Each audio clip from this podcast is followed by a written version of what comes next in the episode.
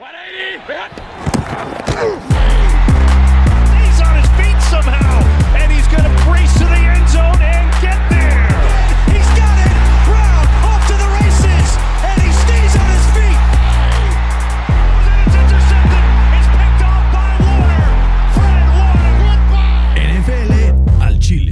¿Qué tal amigos? Bienvenidos a NFL al Chile, episodio número 18 ya. 18, se nos fue la semana 8, eh, con varias sorpresas, tantas que mi querido Fer ahora sí para la quiniela le fue pa'l perro. Fer, ¿cómo estás? Bien, con un desastroso 6-8 en la quinela, pero, Asumiendo que va a ganar Tampa Bay hoy, ¿eh? Asumiendo, Asumiendo. pero me quedo feliz con mi triunfo del- de mis acereros ahí contra los Ravens. Yo, la verdad, me quedo feliz con el triunfo sobre ti en la quiniela. Yo 8-6 estas semanas y todo sale bien hoy Te con pones Tom uno Brady. arriba de mí, ¿no? Me pondría, eh, pues técnicamente dos, ¿no? ¿Por qué? O sea, Ibas uno 6 y 8 y 8 6. Iba uno abajo y te gané por 3. por dos. Por dos. Ándale, uno arriba, tienes toda la razón. O sea, pero esta semana estuve dos arriba que tú. Por eso. Súper. Oye, Fer, eh, algunas noticias locas, ¿no? Este fin de semana empezamos con las tristes antes que los trades interesantes. Lesiones a lo loco. Ronnie Stanley, el, uno de los left tackles mejor pagados de la liga y probablemente el mejor de los últimos dos años según PFF, fuera toda la temporada. Pegó la verdad al final ayer en, en el partido contra los Steelers y pegará el resto de la temporada en los Ravens. Fer, durísima esta pérdida. Sí, durísima. Y para los que se preguntan para qué existe la pretemporada, es justamente para eso, ¿no? Para calentar motores. Y esta temporada es, es la que más lesiones de rodilla han habido en los últimos 10 años. Entonces, para eso existe la pretemporada y a ver si no, no resiente la Mike Jackson esa, esa pérdida. Desastroso, ¿eh? Desastroso esto de Ronnie Stanley. Digo, me cayó bien para los Colts, que la semana que entramos contra ellos, pero ojalá les damos una pronta recuperación a Ronnie Stanley. Y hablando de los Ravens, Marlon Humphrey, positivo a COVID, se pierde el partido contra los Colts, esperando a que no haya ningún otro contagio, Safe. ni en los Steelers, Uf. ni en los Ravens, ¿no? Porque sabemos Me que muero, güey. Ya sería la segunda semana. sería la segunda y además ya ninguno de los equipos tiene vice. Bye. Entonces tendríamos que poner semana 18 y ahí sí, agárrense todos que se arme un desmadre completo en la NFL. Pero le deseamos también pronta recuperación a Marlon Humphrey, uno de los mejores cornerbacks de la liga, All Pro del año pasado. Eh, y algunas de las lesiones más impresionantes o duras de, este, de esta semana. Jimmy Garoppolo se vuelve a lesionar y estará fuera por lo menos seis semanas, probablemente un poco más. Y nuestro, pues por lo menos mi número uno, George Kittle, eh, número uno Tyrant de toda la liga, fuera ocho semanas, significaría que se perdería toda la temporada regular. ¿Hay alguna manera de salvar a estos 49ers o ya Es mejor no saquen la banderita Sí, blanca? Sí, yo creo que sí, porque no son, no son nada más esos dos. O sea, súmale a Joey Bosa, sú- súmale a Solomon Thomas. Entonces, eh, son demasiadas lesiones. Y para los que no creían en el hangover del Super Bowl, pues. Ah, bueno, fueron muchas lesiones también. No puede echarle la culpa a Hangover O sea, del Super eso. Bowl. pues, O sea, es como, hoy leí como Brandon Ayuk y 10 más. Y es la verdad, o sea, Sí. se les ha lesionado todo el mundo. Filadelfia se queja de las lesiones y está ahí en el fondo de la NFC con un récord paupérrimo. Pues San Francisco 4 y 4 con más lesiones todavía. Entonces tampoco es pretexto para el equipo de Carson Wentz, las Totalmente. poderosísimas Águilas. Algunas otras lesiones que la verdad no son tan importantes. Kenny Goladay probablemente se perderá de una a tres semanas. T.Y. Hilton está week to week. Se perdió la segunda parte del partido de ayer. Y Fer, viste eh, Trent Brown antes de iniciar el partido. Una vez más, un error médico en uno de los medical staffs de la NFL. Se va al hospital porque le entró aire en las venas en una de las inyecciones que Qué le pusieron antes del partido y tuvo que ser hospitalizado de emergencia. Eh, tiene que haber mejor procedimiento médico. Un en la control de calidad, ¿no? como dicen por ahí, ¿no? Lo que O viene sea, siendo el control de calidad antes Que le pidan por lo menos el, el certificado de la UNAM, por lo menos, ¿no? O sea, Oye, la UNAM es una muy Es muy buena, universidad Sí, es- comparada por con cierto, algunas aparte buena, de sí. Estados Unidos. Son tremendamente sí, es muy bueno. eh, pues poco, poco exigentes. Vamos a ver qué pasa con este tipo de, de situaciones. Probablemente haya, haya castigos. Y ahora sí, Fer, vamos a, a nuevas adquisiciones con equipos, ¿no? Primero, Antonio Brown se está preparando para ya jugar con Tampa Bay la próxima semana frente a los Saints. Reportes indican que Antonio Brown ha estado viviendo en casa de Tom Brady para poder aprenderse el playbook para desarrollar esta química. Y además, Tom Brady no solo le ha estado ayudando en, en el campo, sino también afuera. Afuera. Le presentó a, a Tony Robbins, este speaker internacional que ayuda con temas de motivación y de pues superación personal y todo esto. Y dicen que Antonio Brown sorpresivamente está en una forma espectacular para no haber entrenado. ¿Crees que Brown tenga un impacto como se espera en los Bucks o es nada más como un colchón? Pues mira, él, siempre que estuvo en los Steelers era el primero en, en, entrenar, el último en irse. Siempre ha sido muy. Es un workaholic, como dicen por ahí. Tiene problemas extracancha, pero cuando está dentro, eh, metido en el terreno de juego y, enfocado en, en, jugar fútbol americano, para mí era el mejor eh, receptor de, de, la NFL. Y si logra retomar eso, pues aguados con, con esta ofensiva de, de, Tampa Bay, que ya de por sí tenía eh, muchos nombres y van a decir es que este equipo malísimo llega a Tom Brady y le da la vuelta, perdónenme, pero esas son pamplinas. pero ya hablaremos de eso más adelante. Fer, tres trades esta semana importantes. El primero que se dio el día de ayer terminando el partido de los Steelers, Avery Williamson se va a los Steelers por, eh, bueno, además de una séptima ronda, por un pick de quinta ronda. Eh, ¿Cómo va a impactar esto en los Steelers? Estoy viendo que Vince Williams y ayer el día, o sea, Roberts, este, Robert Spillane se, se, volvió loco, hizo un pick tacos. six, 11 tacos. ¿Cómo va a encajar este Avery Williamson que tuvo buenos años en Tennessee, que jugó bien ahora en, en los Jets, ahora en el esquema de Mike Tomlin? Va a dar mucho depth. Eh, Ayer nos corrieron para más de 260 yardas, entonces va a tener que haber una rotación ahí de linebackers, eh, sobre todo porque Spillane no tiene esa velocidad que sí puede llegar a tener Williamson. Entonces eh, le va a dar depth, seguridad y, y, y hasta un poco de, de, liderazgo, aunque esta temporada ha tenido, según PFF, su, su, peor temporada, pero ¿quién no en los Jets? No, no y solo ha tenido 26% de los snaps Exacto. en el campo, tampoco es que haya sido tan constante. Y ya tiene una intercepción. Entonces. Pues vamos a ver cómo le va en los Steelers cuando los Steelers tradean por un defensivo, vimos el año pasado con Minka, pueden pasar cosas espectaculares. Uh -huh. Hablando de trades de, del deadline, eh, quédense con nosotros porque al final en el draft vamos a hablar sobre los trades en el deadline más eh, pues grandes Llamativo, de los últimos sí. años, ¿no? Vamos a, vamos a ir por ahí recorriendo, eh, como dirían ahí, el, el, memory lane. ¿no?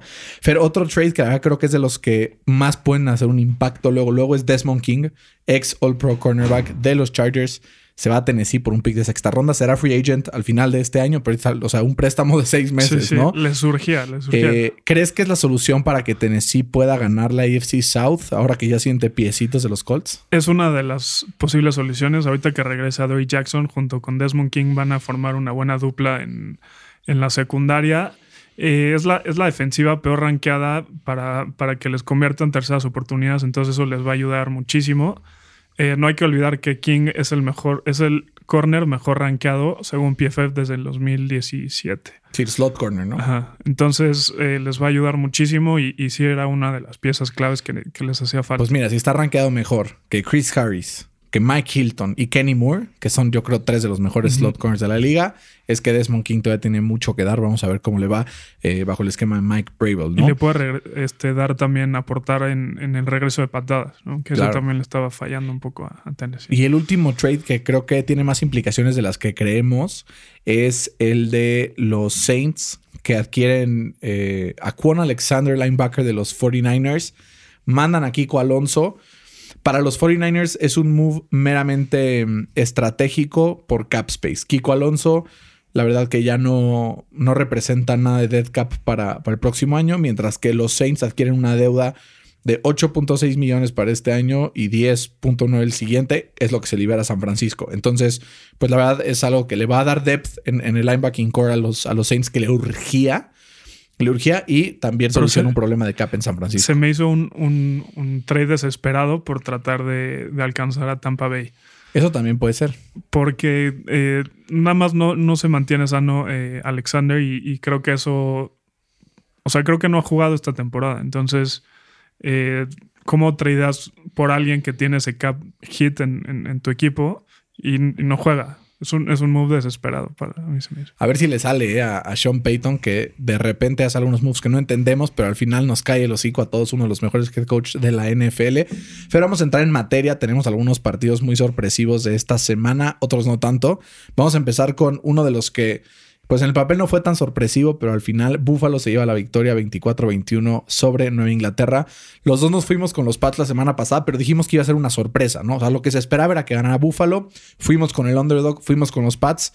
Y, y de no ser por nada. una pendejada sí, de Cam sí, Newton que suelta el balón a 10 yardas de hacer el gol de campo para anotar, eh, seguramente nos hubiéramos llevado esa victoria. Entonces, pues ni hablar, ¿no? Los Pats aceptaron 20 o más puntos por quinta vez esta temporada, lo que solamente permitieron cuatro veces la pasada. O sea, estamos a la mitad y ya fueron mucho más que la del el año pasado.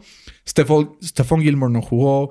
Eh, hubieron todas las bajas de COVID. O sea, la este equipo que ya está completamente destrozado. Si no gana todos los partidos que le quedan, es muy probable que no clasifique a playoffs. ¿Y viste lo que dijo Bill Belichick hoy? Dijo, fuimos all-in hace varios años, ganamos los Super Bowls y ahora estamos en la calle financieramente, ¿no? No, al contrario, dijo que, que, habían vendido jugadores en los años pasados y que a pesar de eso seguían ganando Super Bowl. Sí, que ahorita ya no les da. Pero la diferencia es que están con Cam Newton y no con Tom Brady. ¿no? y también la diferencia es que hay ocho de sus mejores jugadores están fuera por, por COVID, ¿no? O sea, creo que eso es súper importante. Sobre todo su linebacking core entre Hightower, Patrick Chung también atrás eh, de safety. O sea, creo que le da mucha profundidad a la secundaria, que es lo que causaba también los sacks, ¿no? No tanto el front four, sino coverage sacks, ¿no? Que, que le llaman. Y despertó Zach Mosfer. Despertó el ataque por tierra de los Bills en un partido que había mucho viento, que no podían pasar. 216 yardas y dos touchdowns entre Zach Moss y Devin Singletary. ¿Crees que vayan a poder mantener este ataque por tierra Buffalo o es un odd one out? A mí me sorprendió muchísimo. O sea, los Bills eran de, los peores equipos corriendo. Se, destaparon para 167 yardas, dos touchdowns, pero Josh Allen como que ya regresó a ser Josh Allen, ¿no? se ve de medio pelo. Eh, por el otro lado, los Pats eh, tienen cualquier cantidad de problemas en la ofensiva y es el tercer partido seguido que no tiene un touchdown por pase. Entonces, eh, eso dice mucho de, Cam Newton y de este equipo que la verdad no sé si está perdiendo a propósito o son así de malos, pero a ver qué ¿Crees que es hora de tanquear para los Pats? Por, por Justin Fields o por Zach Wilson, o, o sea, por alguno del año que viene. No sé, eh, no me sorprendería por, por cómo es Bill Belichick. Sabemos que todo lo tiene fríamente calculado. Eh, pero ahorita se está viendo francamente mal y a ver si aguanta las críticas que, le están lloviendo. Cuando alguien tiene partidos en contra que no gana, que no gana, que no gana, ¿qué es lo que nos receta el doctor Fercito? Los Jets. A los Jets. Y eso viene para los Pats esta semana. A ver si, no si pierden, ¿qué piensas? No, si pierden, es a propósito. Yo no, o sea, creo que es imposible que Bill Belichick una partida contra Adam Gaze. Así Bill Belichick juega contra los poderosísimos Pumas de la UNAM y Adam Gaze juegue con Alabama Crimson Tide, ¿no? Entonces creo que es clarísimo que, que este partido sí se lo deben de llevar los Patriotas. Si no, estamos en severos pedos, Fer. Siguiente, Fer, una de las sorpresas. ¿Qué dije antes de empezar el partido la semana pasada? ¿Qué, dijimos? Tengo un fuerte presentimiento.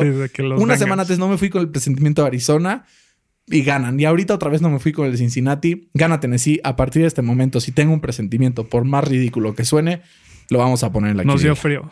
Nos dio frío, eh. Sí, sí nos dio frío. Y a mí, ¿sabes qué es lo que me dio miedo? Derrick Henry. Claro. Dije, si Derrick Henry corre para más de 100 yardas, 16-0 o 17-0, en la historia de Tennessee, Derrick Henry no va a quedar en menos de 16 yardas, no van a ganar los Bengals corrió para más de 100 yardas, pero ganaron los Bengals, ¿no? Entonces, un partido infame de, de, Ryan Tannehill. Infame, pues sí y no. O sea, a ver. Despertó un poco en el. En, despertó en, la segunda mitad, pero yo, en lugar de darle eh, pues lata a Ryan Tannehill, quiero elogiar lo que hace Joe Burrow, ¿no? La que pocas veces hemos visto un coreback novato que se apodere de, de los partidos como lo hizo Joe Burrow el día de ayer. Creo que se está convirtiendo rápidamente en uno de los mejores corebacks de la liga y de los pocos corebacks que pueden triunfar a pesar de su equipo, ¿no? Me recuerdo un poco a lo que hacía Andrew Locke de 2012 a 2014, Totalmente. llevando a Chuck Pagan un récord de 11-5, 11-5, 11-5, lo cual era completamente improbable. Digo, Joe Burrow no es que haya ganado tantos partidos, pero, pero ayer sacó lo clutch, ¿no? Ese pase de tercera y 16 para Tyler Boyd, que de repente como que se voltea y lo, lo cacha, es de élite, ¿no? Ahí te va mi, hot take de, de, ayer. Joe Burrow va a ganar un, un partido de playoff primero que Lamar Jackson. Arroba Pablo Arriuna. pues no, no me suena tan descabellado si este año no gana Lamar. Porque este año Burrow no lo va a hacer. O sea, tu, tu, take sería que este año Lamar tampoco va a ganar ninguno y el próximo año lo gana Burrow. Sí está muy... Yo no creo, la verdad. creo que sí. Sí está muy, muy rifado. Pero, puede ser. Puede, ser. Nunca, nunca sabemos. Yo... Fer, Aguas Tennessee, ¿eh? O sea, porque se veían muy empoderados, 5 y 0 y no sé qué. Dos partidos seguidos perdidos. Su diferencial de puntos es apenas de más 12. Eh, y ven a más la rachita que se les viene. Chicago, que está 5 y 3. Indianapolis, que está 5 y 2. Baltimore que está 5 y 2, Indianapolis que está 5 y 2 y Cleveland que está 5 y 3. O sea, de ese 5 y 2 Sí, se sí. puede convertir muy fácilmente en Seis, 6 y 7. Sí. En, en, o sea, cosa de 5 semanas. En ese mismo stretch, los Colts, que están abajo, o sea, abajo de ellos en división por tie-breaking por ese partido de, de los Jaguars, ganan los dos partidos contra Tennessee y se catapultan al primer lugar de la división. Y suerte a Tennessee eh, consiguiendo uno de los wildcard spots. ¿eh? O sea, también creo que Tennessee tiene que despertar porque si no lo hace, se le puede venir encima una rachita que lo puede sepultar en el fondo de la Estos. Titans es como una región 4 de los Ravens, ¿no? O sea, corren la bola, corren la bola, nada más que a estos güeyes les falta su defensa, ¿no? Sí, sí, parecido. Porque el quarterback no les gana un partido, ¿estamos de acuerdo? Total, total. De repente saca algunas bombitas. Tannehill, Sí. ¿eh? pero, pero sí, estoy de acuerdo. Siguiente, Fer, así vamos a llegar a, a tu mero mole. Pittsburgh le gana a los Ravens 28-24. Eh, ¿Qué opinaste del partido? Antes de que yo te dé mi take, quiero escuchar la tuya. Un, primero un cálido abrazo a, a mi primo Pablo Arriguna, que es un cuervo a, a morir. Ahí nos estábamos mensajeando, pero después como que se cortó la comunicación casualmente, ¿no? Eh, pero a ver, si yo te hubiera dicho que, que los Ravens les iban eh, a duplicar las yardas a los Steelers, que iban a tener eh, más de 10 minutos de diferencia en el tiempo de, de posesión y que la racha de turnovers a favor de, Baltimore iba a seguir, ¿qué me hubieras dicho? Pues que Baltimore iba a ganar, ¿no? Pues no, o sea, Lamar Jackson ya, ya, ya está encontrando nuevas formas de perder, ya no, les, ya no le alcanza esa formulita que, le, que le funcionó en la temporada pasada. Eh, Lamar tiene marca de 1 y 6 en partidos importantes. Incluyo el, partido del, año pasado contra los Steelers, que, hay que aclarar que fue sin Big Ben, ¿no? Pero en, esos siete partidos, eh, apenas completa el 53% de sus pases, tiene 9 touchdowns y 14 pérdidas de balón. Eh, y lo que es más importante, que contra su rival más odiado, que son los Steelers, eh, tiene marca de 1 y 1, que ya, di- ya dije, uno es, es sin- la, la victoria es sin Big Ben. Eh, tiene 5 intercepciones y 5 fumbles. O sea, tiene más intercepciones y fumbles eh, por separado que touchdowns. Eh, te digo que ya ni teniendo el, el tipo de, de partido que les conviene puede ganar. Y, y creo que eh, Harbaugh se está dando cuenta. O sea, no sé si te fijaste que en, que en la penúltima serie ofensiva que iban abajo por 4, quedaban 7 minutos por jugar. Fue una, una serie de 10 jugadas, 61 yardas y adivina cuántas veces pasaron la bola. Cero. Cero. ¿Y cómo acabó ese, ese, ese drive? Con un fumble de Lamar Jackson. Entonces se le hace así, como dicen por ahí, a Lamar Jackson en los momentos importantes. Eh, yo creo que ya es como, como Joe Flaco que dicen que era elite. Es Lamar Jackson es elite, entre comillas. Eh, pero bueno, eh, siguiendo a, a los Steelers, creo que pueden mejorar muchísimo. Están encontrando muchísimas formas de ganar. Eh, eso es lo, lo- como lo, el scary part, ¿no? Como dicen por ahí. Vamos eh, 7 y 0. Eh, no hemos mostrado nuestro potencial y, nos contamos con, posiblemente la mejor defensiva, aunque nos hayan atorado eh, para 450 yardas, pero, pero si estos Steelers pueden, sobre todo Big Ben, si Big Ben encuentra como esa consistencia, estos Steelers, la verdad, ves el- su calendario y se pueden ir invictos el resto de la temporada. Voy a convertirme en un momento en Stephen A. Smith o en este, este Skip Bales o alguno de esos. Fer, esta victoria de los Steelers es una tremenda mentira, con letras mayúsculas. Eh, los Steelers jugaron uno de sus peores partidos de la temporada. Y aún así ganan. Los, espérame, los Ravens, yo te dejé hablar como dos minutos, déjame plantear a mí también.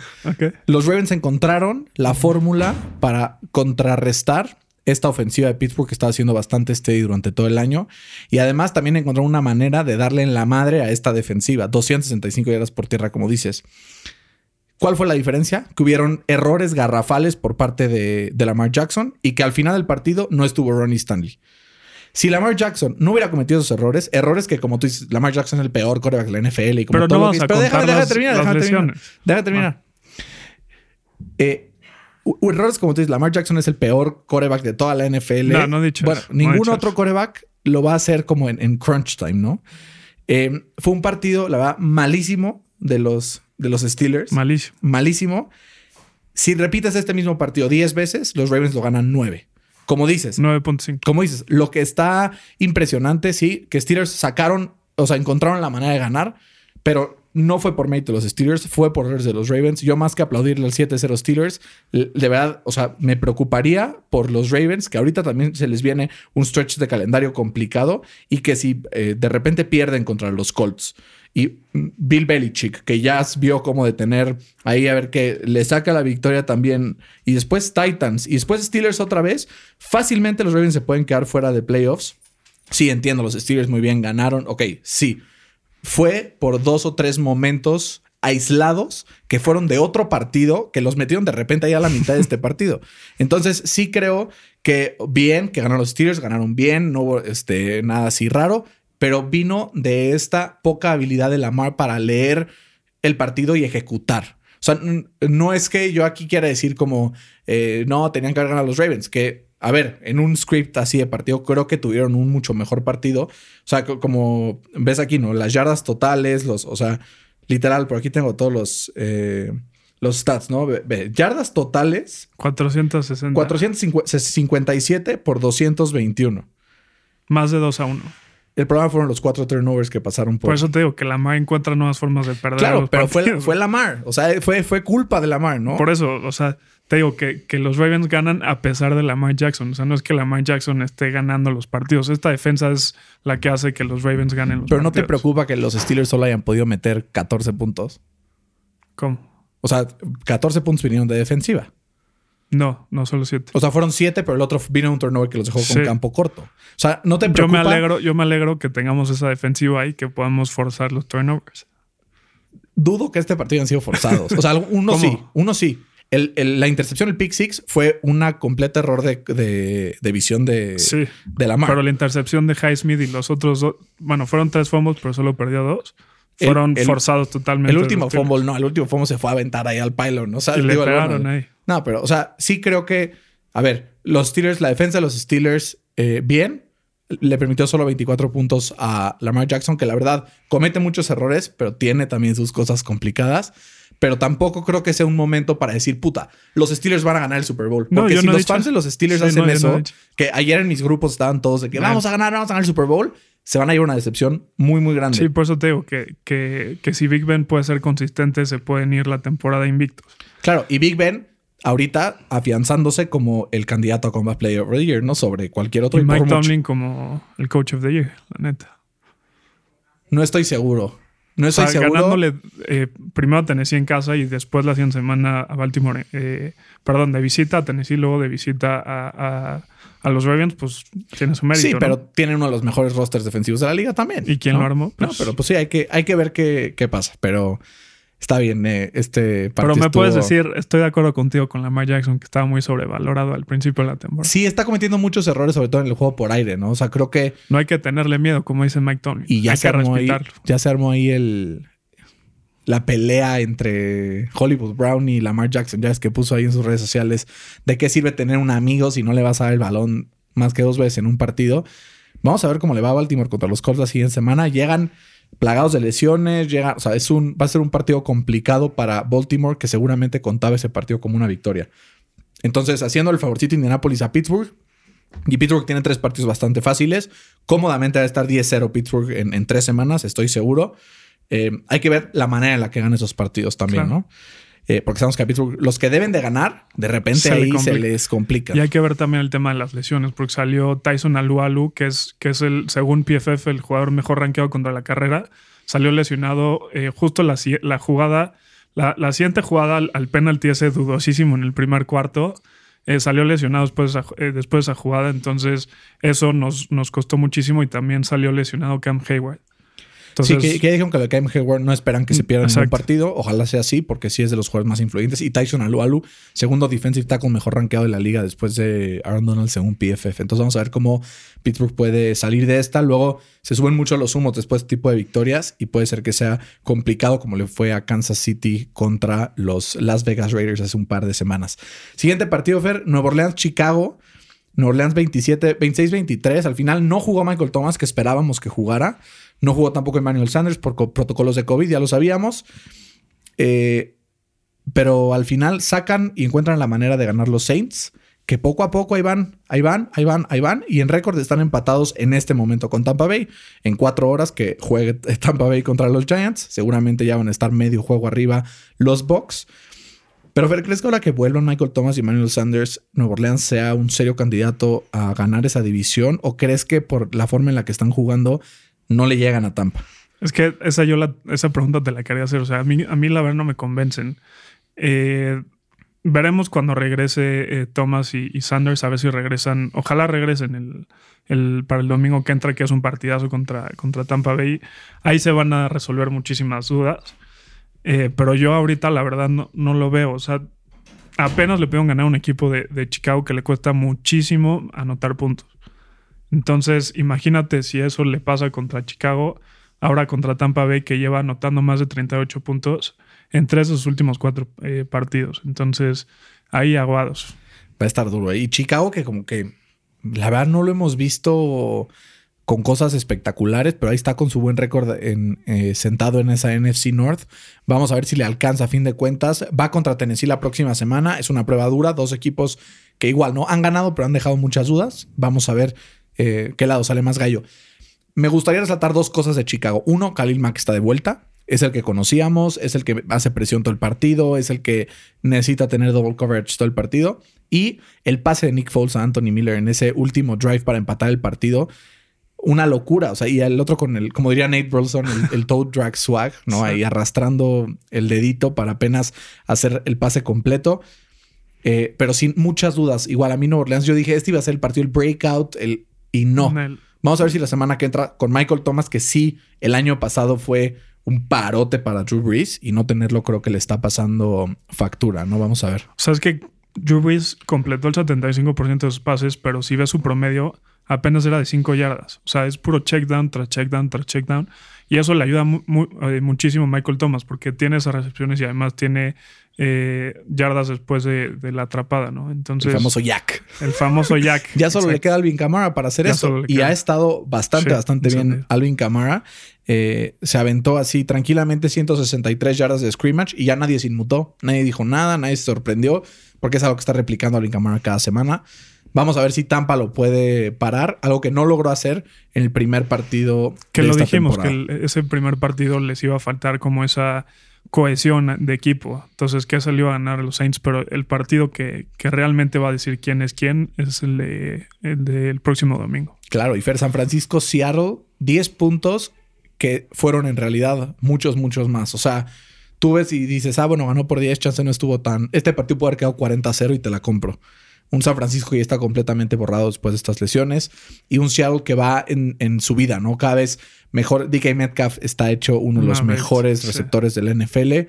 Em, y creo que el único equipo que es capaz de ganarle a los Seahawks dentro de esta división en un partido sin errores, o sea, en un partido normal, son los Bucks. Totalmente de acuerdo. Porque una defensiva como la de los Bucks, liderada con un ataque eh, como el que tienen, creo que es el único equipo capaz de ganarle a los Seahawks en condiciones normales. El de Arizona estuvo muy extraño, la verdad. Tres picks de Russell Wilson, eso no pasa normalmente. Y pases francamente malos. Exacto. Y, yo creo que justo eh, por eso escogí a Seahawks este partido. O sea, el MVP no iba a tener dos partidos malos seguidos. Eh, se despachó para cuatro touchdowns y tiene una marca de 32-8 saliendo de una derrota. Entonces, si hay alguien que se sabe reponer después de un descalabro, es este eh, Russell Wilson. Como dices, DK Metcalf está hecho una bestia. O sea, es top 5 y si me permites, top 3 receptores en la NFL. Se despachó para 12 recepciones, 160 yardas y 2 touchdowns. Y por el otro lado, las lesiones le siguen dando durísimo. Eh, Jimmy G pues, se volvió a lesionar y pero ya antes de la lesión como que tuvo una intercepción, no se, no se le veía cómodo, no se le ve a sus coaches cómodos con él dentro del terreno de juego. Eh, entonces, aguas, ¿no? En el largo plazo, aguas con, los 49ers. Y, para acabar los Seahawks, este, pues queda claro que, que, va a llegar hasta donde Wilson los lleve, ¿no? Totalmente. Oye, Ferry, como ya nos echamos como dos horas hablando del Pittsburgh Ravens, vamos a irnos rápido con los demás partidos para poder terminar y empezar con los Power Rankings y el draft. Las Vegas contra Cleveland, un partido de hueva que quedó 16-6. Favor Las Vegas. Ninguno de los dos puede establecer ni el ataque por tierra ni el ataque por aire. Y creo que es lo único que vale la pena mencionar de este partido. Sí. ¿O hay algo más que, Sí, que fue un partido condicionadísimo por el clima y, y sí, Baker Mayfield está desperdiciando este roster y habrá que ver cómo regresa Miles Garrett de esa, de esa lesión. A ver, dicen que no es muy serio, pero pues a ver. qué Sí, pasa. lluvia, granizo, viento, nieve, o sea, todo lo que pienses ahí pasó por ese, ese campo, lo que limitó mucho el juego por aire y al final acabaron con un muy low scoring game. Indianapolis. Los potros de Indianapolis se cimentan como uno de los mejores equipos de la NFL, atorándoles 41 puntos a una defensiva de Detroit y recibiendo solo 21, de los cuales 7 fueron tranquilamente en garbage time. Eh, la vuelta de Darius Leonard condicionó todo. Y la defensa por tierra de los Colts es imponente, Fer. Imponente. La verdad, frenó a solo 26 yardas en 11 intentos a- al equipo de los Lions.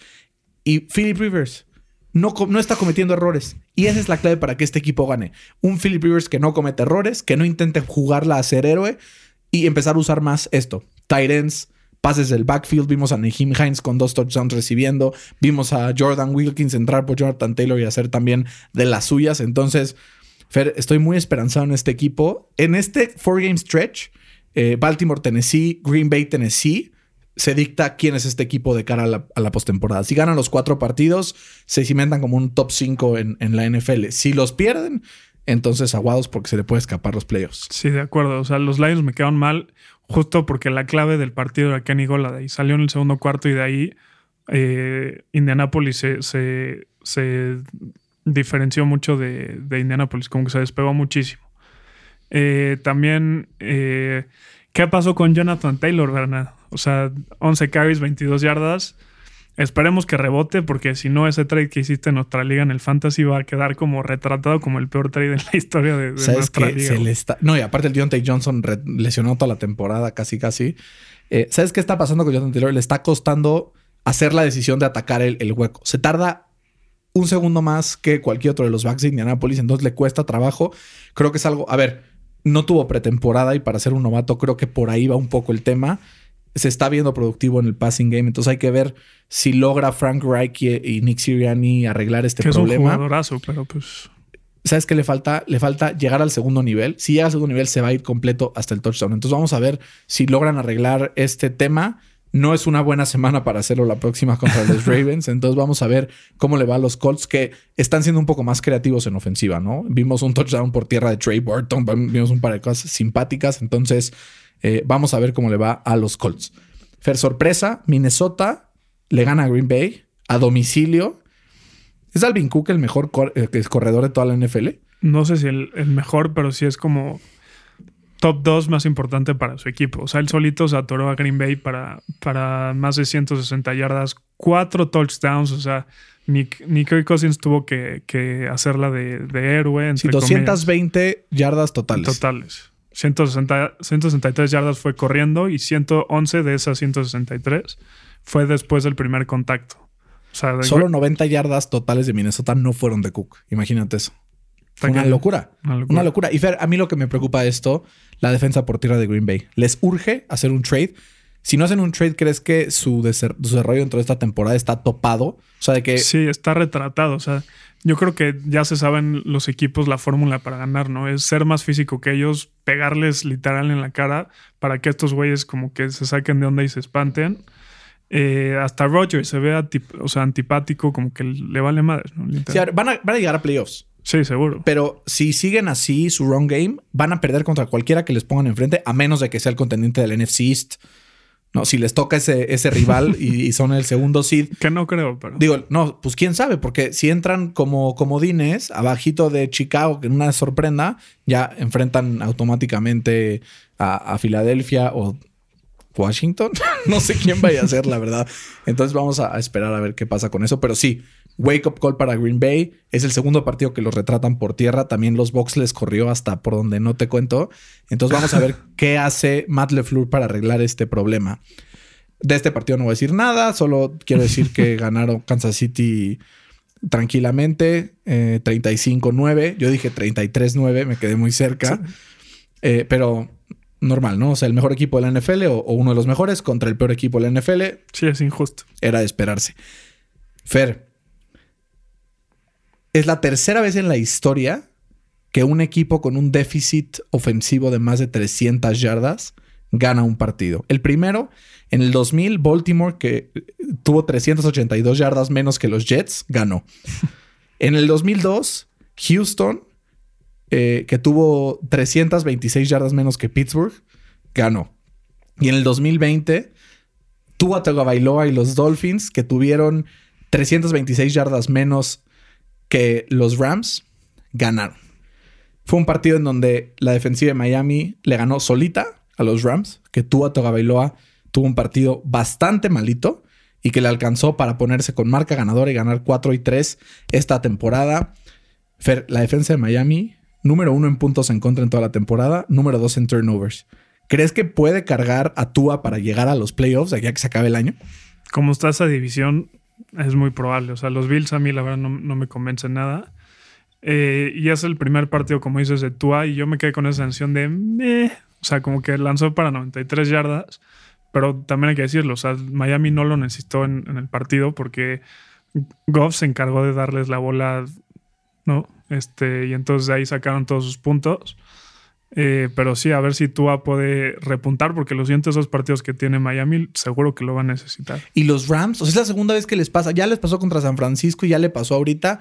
Errores de Goff otra vez y como que Sean McVay empieza a ser predecible otra vez con su plan de juego. ¿Qué tienen que hacer los Rams para darle la vuelta a este, a este asunto y competir en esta división? No sé si les va a alcanzar para competir. Este, Bueno, el, el wild card. Es que lo que hacía especial este equipo era el dinamismo de, de Todd Gurley. Sin un jugador así, la verdad lo veo muy complicado. Goff, sabemos que no, o sea, yo no lo pondría top 10 de toda la NFL, o sea, yo no lo pondría para que me ganara un partido. Yo no lo pondré ni top 20, Sí. pero sigamos adelante. Entonces, eh, es, es complicado, o sea, si, si no tienen esos talentos elite, creo que a McVay se le complica un poco la cosa. Pero este año se había visto bien los Rams. Nos ha tenido dos partidos que han sido como tropiezos, pero en general yo he visto bien. Y sobre todo la defensiva de los Rams la veo muy bien. Pues, exacto, eh, o sea, este equipo juega, gana más bien por su defensiva, no por la ofensiva. Y hace dos años o tres años que, que llegaron al Super Bowl era al contrario. Se le veía el dinamismo de Todd Gurley y, y gracias a eso podían ganar los partidos. ¿no? Pues vamos a ver qué pasa, ¿eh? O sea, a ver, ahorita los Dolphins van contra Arizona, Necesitan a Tua. pero de ahí, Chargers, Denver, Jets, Cincinnati. La puerta está abierta. Sí, a mí, a mí me interesa muchísimo el partido de, de Tua contra Herbert. Ese partido va a ser una locura. Y el de Tua contra Burrow. O sea, va, va contra los otros dos novatos este año. Va a estar interesante. Fer, los Chargers siguen siendo los Chargers. Vuelven a perder una victoria de 16 puntos que tenían amarrada y metidas a la bolsa. Eh, preocupante lo de los Chargers, que generan y generan y generan ofensiva y nada más no ganan. Eh, y al final creo que la victoria de Denver es una victoria que disfraza lo mal que están jugando. Lo único rescatable de Denver es su defensiva, que está ahí manteniendo más o menos al equipo con turnovers, con jugadas grandes. Y el desarrollo de la línea ofensiva de Denver con Mike Monchak, ¿no? Es muy bueno. A mí Mike me, Monchak hizo a los Steelers Sí. la mejor línea ofensiva de la liga. me dolió mucho cuando Y antes eso a Tennessee. Sí. Entonces Big Fangio fue muy inteligente decir, vente para acá. Y ahí va el desarrollo de Denver. En línea ofensiva y en una defensiva que no tiene a Von Miller. El desarrollo de Denver va por buen camino para el año que entra. Si pueden encontrar la pieza adecuada eh, en el de coreback, que creo que Drew Lock no es. Creían Pues- que sí después de un final de temporada muy cañón el año pasado. Ah, lo dudo. pues a ver cómo acaba la temporada, porque justo eh, a partir de la segunda mitad de la temporada empezó a, a- a brillar Drew Lock, entonces veremos si, si repite lo mismo este año. Y, y sí, ya los Chargers es de broma, o sea, hasta los Falcons se pueden burlar de ellos, ¿no? O sea, Literal. es el primer equipo en la historia en perder cuatro partidos seguidos cuando lo iban ganando por 16 o más puntos. Una locura. Entonces, algo hay que hacer ahí, ¿no? Fer, este partido también ah, no me gustaría ni hablar porque estuvo de la fregada. Horroroso. Eh, Dallas 9-23, Filadelfia. La NFC da pena, da ganas de llorar. Este, estaba con un viendo el partido y decía, me sangran los ojos. O sea, Sí, sí, sí. ya no puedo más, ya no puedo más. Filadelfia es malo y Dallas es peor. O sea, no hay manera, eh, pues, de rescatar algo de este partido, menos... Pues que la defensiva de Dallas medio despertó, ¿no? Puede ser eso. Ahora con la vuelta de Leighton Van Der Esch, ¿crees que puedan caminar hacia la mediocridad y escaparse de ser el peor e- equipo defensivo de la liga? Es que con Steve DiNucci, o sea, no, no, no hay manera. El Ben, Ben DiNucci. Ah, Ben DiNucci, perdón. Este, Perdónanos, Ben. Sí, sí.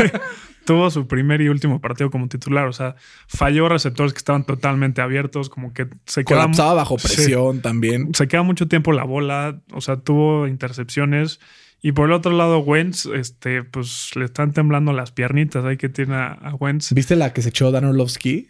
No. Dan no, no Orlovsky, que es uno de los analistas que la más escuchamos aquí en NFL al Chile de ESPN en Estados Unidos, decía: Es que llevo cuatro semanas defendiendo a Wentz, pero ya me harté. O sea, ya fue Sí. mucho. No puedes llegar a cada conferencia de prensa a decir: Tengo que ser más inteligente, tengo que cuidar más el balón y seguirlo haciendo. Sí, sí. O sea, deja de decirlo y empieza a hacerlo Carson Wentz. Claro. Te estoy hablando a ti, que tú eres uno de mis corebacks en uno de mis fantasies. No quiero empezar a Tannehill sobre ti, sobre todo ahora en los juegos contra los Colts. Entonces más te vale ponerte trucha. Eh, sí, no, no, no. Qué asco de partido. Vamos, Fer, entonces al Atlanta Carolina. Este fue el partido en donde me separé de ti en los picks. Eh, tenía que volver a- al Min Carolina y no podía perder, digo, Atlanta, no podía perder otro partido que iba ganando, que estuvo a punto, pero al final saca la victoria mm, Atlanta y Carolina, que empezó bien la temporada, perdió dos, después ganó tres y ahorita volvió a perder dos.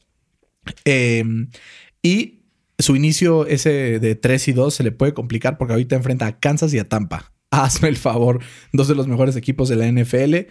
Seguramente se va a poner 3 y 7 Carolina y con eso ya se ve muy difícil Sí, que muy pueda dar alguna sorpresa, ¿no? Sí, Matt Ryan y Julio se trajeron a Pan y ya saben qué más este, a esa defensiva. y eso por- Calvin Ridley no estaba. y eso que Ridley no estaba. Esa defensiva eh, por zona de, de Carolina, como que lo descifraron muy fácil. Eh, y, el- y la clave del partido, y eso, eso hizo que se mantuviera cercano al marcador, fue que no pudieron eh, capa- capitalizar los, los Falcons, ¿no? Eh, apenas, eh, bueno, se conformaron en tres ocasiones con gol de campo de, de ni puedo pronunciar al, pateador, pero, pero sí ahí, ahí la regaron un poquito. Pero sabes que también, Fer, Eh, ya terminando este partido, vemos un poco más de claridad de cómo va esa división, ¿no? Y ahora sí, hablando de esa división, Tampa enfrenta a los Giants hoy en la noche. Y como estamos tan confiados en qué va a pasar, no, no vamos a decir que ya vamos a actuar como si ya hubiera pasado, ¿no? Como ¿cómo el brujo Morales. ¿no? ¿Cómo viste el partido de Tampa que derrota tranquilamente a los Giants? Un Tom Brady que no hace nada espectacular, pero que no comete errores. Un juego por tierra que la verdad generó bastante.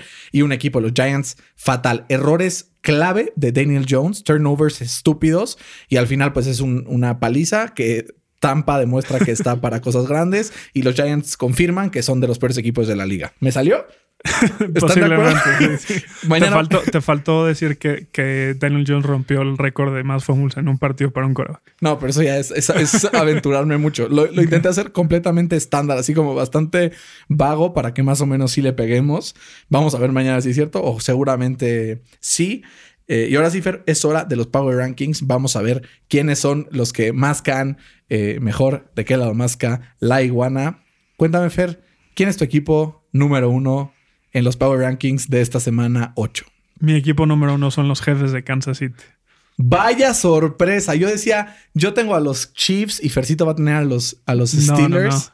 No, No, soy, la verdad soy muy crítico de los Steelers, pero, pero pongo a los Chiefs porque ahorita parecen que están como los Warriors de hace dos temporadas en la NBA, que como que les da hue- hueva, ¿no? O sea, la temporada regular como que ganan muy fácil y hasta en el último cuarto se dan el lujo de meter a, su coreback suplente.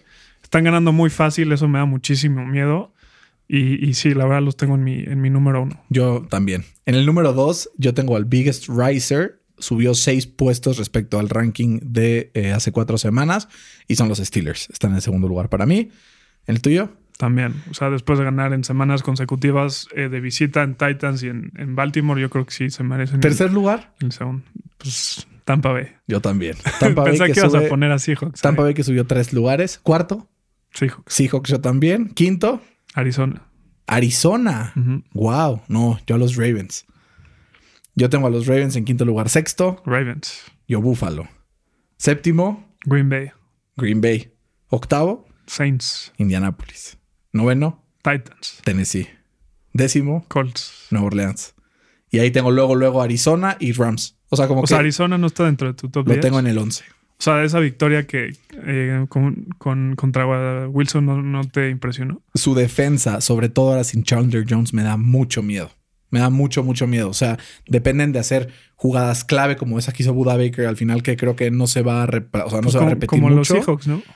Sí, pero creo que está apenas ahí al borde. Sus derrotas contra Detroit y contra Carolina fue. Bueno, sus San dos derrotas me dejaron muchas dudas. Creo que por eso los tengo ahí. Pero perfectamente, si empiezan a ganar, pueden seguir trepando. A ver, ¿no? tus últimos cinco. A ver, empezamos con el último. O sea, el Jets. 32. sí, los 32 Jets. Sí. 31, Giants. Jacksonville. Ok. 30, Cowboys. Giants. 29, Jaguars. Dallas. Entonces ahí esos cuatro los tenemos igual, Sí. salvo ese cambio. 28, Atlanta. no, yo Washington. Tienes a Washington. Esos fueron los, los cinco peores. ¿En qué Sí. lugar pondrías a Nueva Inglaterra? Como en el 23, rodeando ahí como del, del 18 al 23. Yo lo tengo en el menos. 23, justo tengo Filadelfia, Denver, Carolina, Nueva Inglaterra. Y de ahí ya Houston, Minnesota, ya se Yo creo que el equipo va a acabar 6-10 o 7-9. O sea, justo ahí en la línea de, de lo mediocre tirándole a malito. Sí, entre el décimo y el doceavo pick del draft, ¿no? Vamos a ver cómo le va a los Pats en este fin de temporada, Fer. Y ahora sí, para cerrar, vámonos con la sección más gustada de todos nuestros compañeros en casita. El draft. El día de hoy tenemos deadline deals de la historia, estos trades que han causado mm, pues cosas complicadas o favorecedoras a los equipos que han hecho estos trades. Y Fer, para empezar voy a hacerte una pregunta para ver si la tienes bien y ver quién empieza con este draft. Está complicada la pregunta. ¿eh? No está, no está tan fácil. Y déjame, voy a abrir aquí el stat para no regarla porque aquí está. Fer. Durante la temporada eh, de este año, eh, hay algunos equipos que han sido muy poderosos generando turnovers, ¿no? Hay varios. ¿Quién es el equipo que tiene más intercepciones esta temporada?